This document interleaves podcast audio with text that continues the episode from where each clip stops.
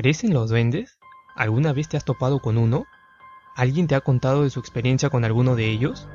El día de hoy hablaremos sobre los duendes. Compartiré cierta información que he podido recopilar de unos libros y compartiré algunos relatos de unos conocidos que aseguran haber experimentado encuentros con estos seres. Buenas noches, espero que se encuentren bien el día de hoy, pues tocaremos esta temática fantástica que siempre me gustó desde muy pequeño.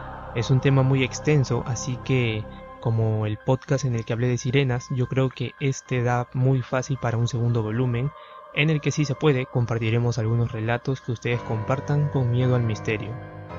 Antes de meternos de lleno al tema, quería mencionarles que estaré subiendo solo los podcasts a dos plataformas, a la de YouTube y a la de Spreaker. ¿Por qué? Porque he tenido algunos problemas al querer subir mis podcasts en otras plataformas, así que para evitar más estas cosas solamente voy a subirlo a YouTube y a Spreaker. Ahora, el tema con Spreaker es que yo soy yo estoy usando la cuenta free, o sea, la cuenta gratis y creo que tiene un tope de horas, o sea, tus podcasts que subes, todos ellos, si suman 5 horas, ya no puedes volver a subir más. Creo que algo así tengo entendido, tendría que pagar. Y como ya saben, yo recién comienzo en esto, no tengo cómo pagar, así que abriría, digamos, otro show o otra cuenta, en el caso lo amerite, para poder seguir con el podcast.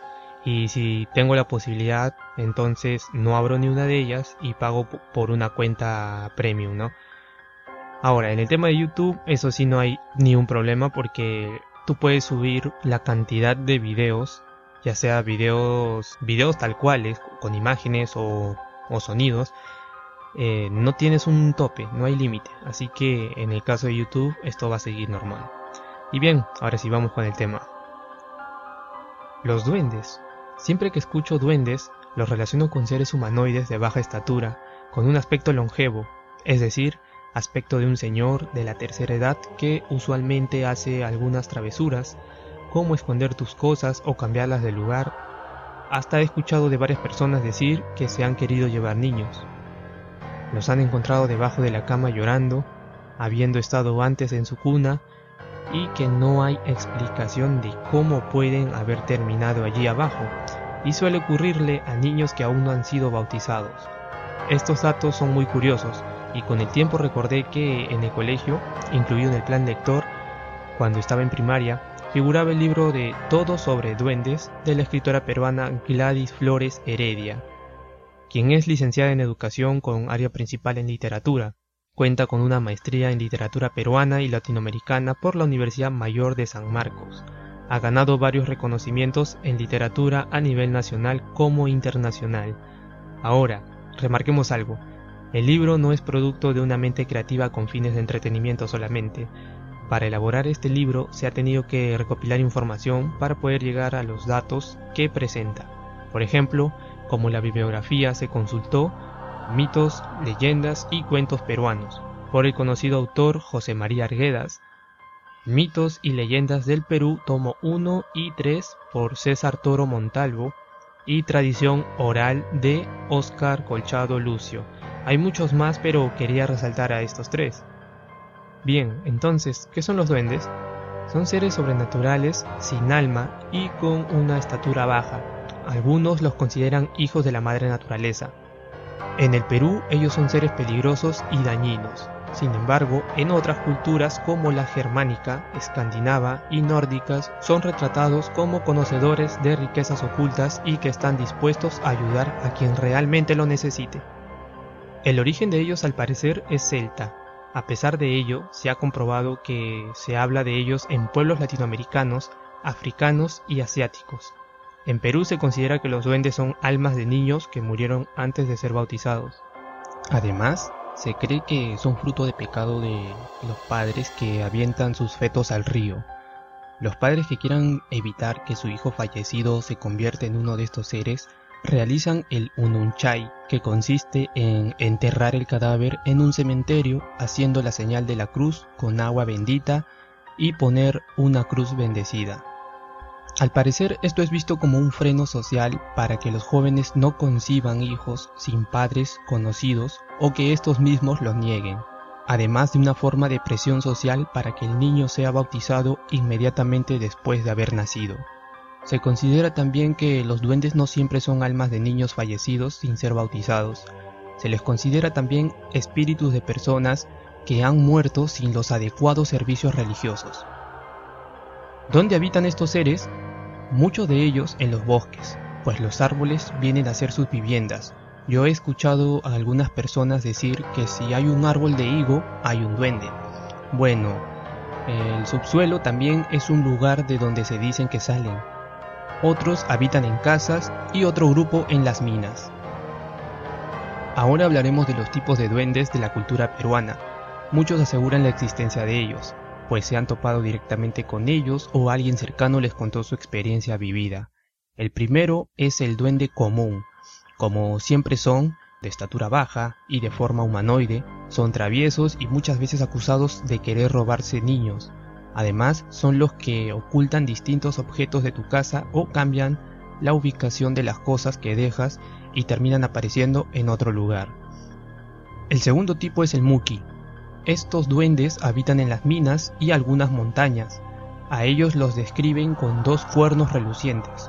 Muchas veces los mineros que los encuentran tratan de capturarlos, pues se dice que si capturas uno, éste se verá obligado a darte su tesoro.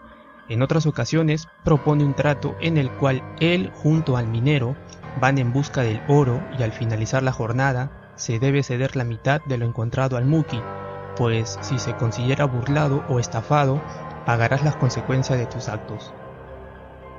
El tercero es el Ichik Ogyo, un duende que suele vivir en fluviales, es decir, en los ríos y arroyos. Estos se esconden allí y cuando alguien se asoma a mirar el canal, este duende jala al curioso para ya no salir nunca más. Salen del agua por las noches para descansar y contemplar el fluvial en las orillas. El último que tenemos es el Chuyachaki, uno de los que tocamos en el podcast anterior. Es un duende de la selva peruana, el cual no tiene forma, pues este duende toma la forma de una persona o un animal y la manera de diferenciarlo es porque una de sus piernas es como la de un venado o una cabra. Otros dicen que su pierna es como la de un niño, pero con los dedos dando a su espalda y el talón para adelante.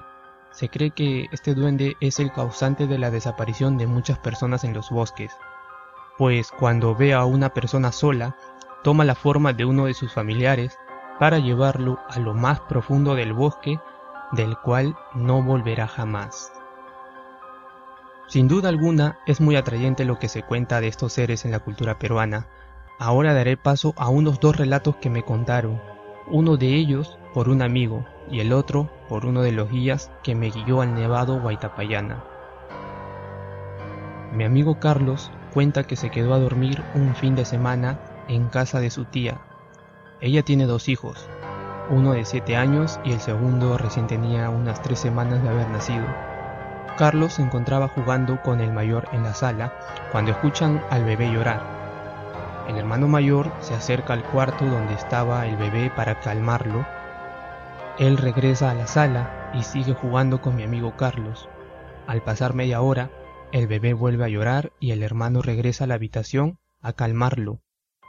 Pero la habitación estaba completamente cerrada. Intentó abrir, pero parecía que la habían trancado del otro extremo.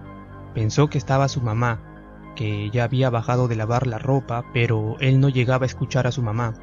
Comenzó a tocar la puerta y no había respuesta. El bebé seguía llorando y el hermano mayor con más fuerza comenzó a golpear la puerta y Carlos se acercó para ver qué pasaba, pero veía a su amigo golpear la puerta, nada más. Carlos intenta abrir, pero estaba trabada y comenzaron a golpear fuerte los dos, hasta que escuchan que algo se cae al suelo y el bebé continuó llorando con más fuerza. La tía de Carlos escuchó el llanto del bebé desde el tercer piso y bajó. Cuando llegó, vio a los dos niños golpeando la puerta y la madre abre la puerta con fuerza y ve al bebé con la mitad del cuerpo para entrar debajo de la cama y la otra mitad afuera. Alguien había sacado al bebé de la cuna y lo había arrastrado por el suelo hasta querer meterlo debajo de la cama. Carlos no supo darme explicación, pero ellos están seguros de que todo ello lo causó un duende, pues el bebé no había sido bautizado y ya habían escuchado algunos relatos así, pero nunca los creyeron. El bebé fue bautizado esa misma semana y se bendijo la casa. Hasta donde se sabe, Carlos nunca más ha vuelto a pasar nada extraño en esa casa, no desde aquella ocasión. Bien, el segundo relato me lo contó Toño, el guía que me tocó en nuestra visita a Nevado Guaitapayana. Él cuenta que en tres ocasiones se topó con tres mukis. Uno de ellos fue en la ruta que da camino al Nevado. Él afirma haber sentido una presencia mientras caminaba por un cerro. De pronto, ve a una criatura minúscula de color rojo con aspecto de anciano. Toño sabía lo que dicen de ellos. Atrapar uno es encontrar una gran fuente de riqueza. Cuando se dispuso a atraparlo, calculando los movimientos que hacía este pequeño ser, Toño sintió como alguien por atrás quería jalarlo, como si hubiera alguien más que quisiera evitar que él capture a ese Muki. Cuando voltea, para ver quién quería jalarlo, se da con la sorpresa que no había nadie. Entonces, voltea de nuevo en la dirección donde estaba el Muki y ya no estaba. Toño considera a estos pequeños seres muy astutos que harán lo que sea para no dar su tesoro a quien ose capturarlos.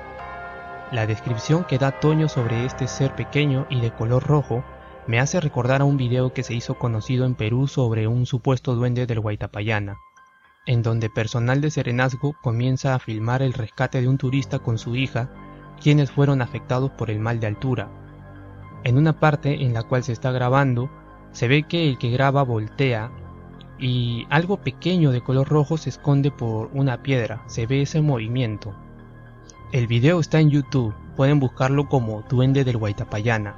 Para mí, lo que se ve en el video puede ser una envoltura de galleta de color rojo que alguien dejó y con el viento llega a moverse y ponerse detrás de una piedra o tal vez es otra cosa, no necesariamente una envoltura, pero yo no veo nada con forma humanoide ya que la calidad del video no deja apreciar con detalle lo que se mueve tras las rocas.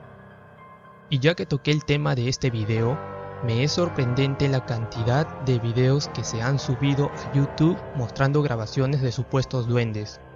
Muchos de estos han sido desmentidos, pero otros no. Ahora, es muy difícil creer en algo que es muy fácil de falsificar por lo que si alguno llegara a ser real, se verá opacado, a mi parecer, por el gran historial de videos fake que se han encontrado.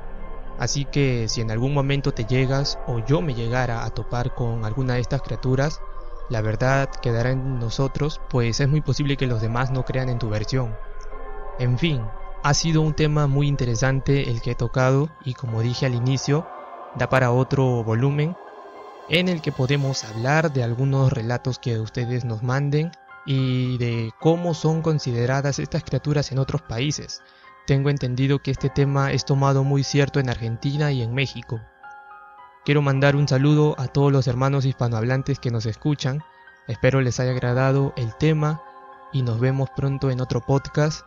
No se olviden seguirnos en Spreaker, en YouTube y Facebook como Miedo al Misterio. Conmigo será hasta otra ocasión.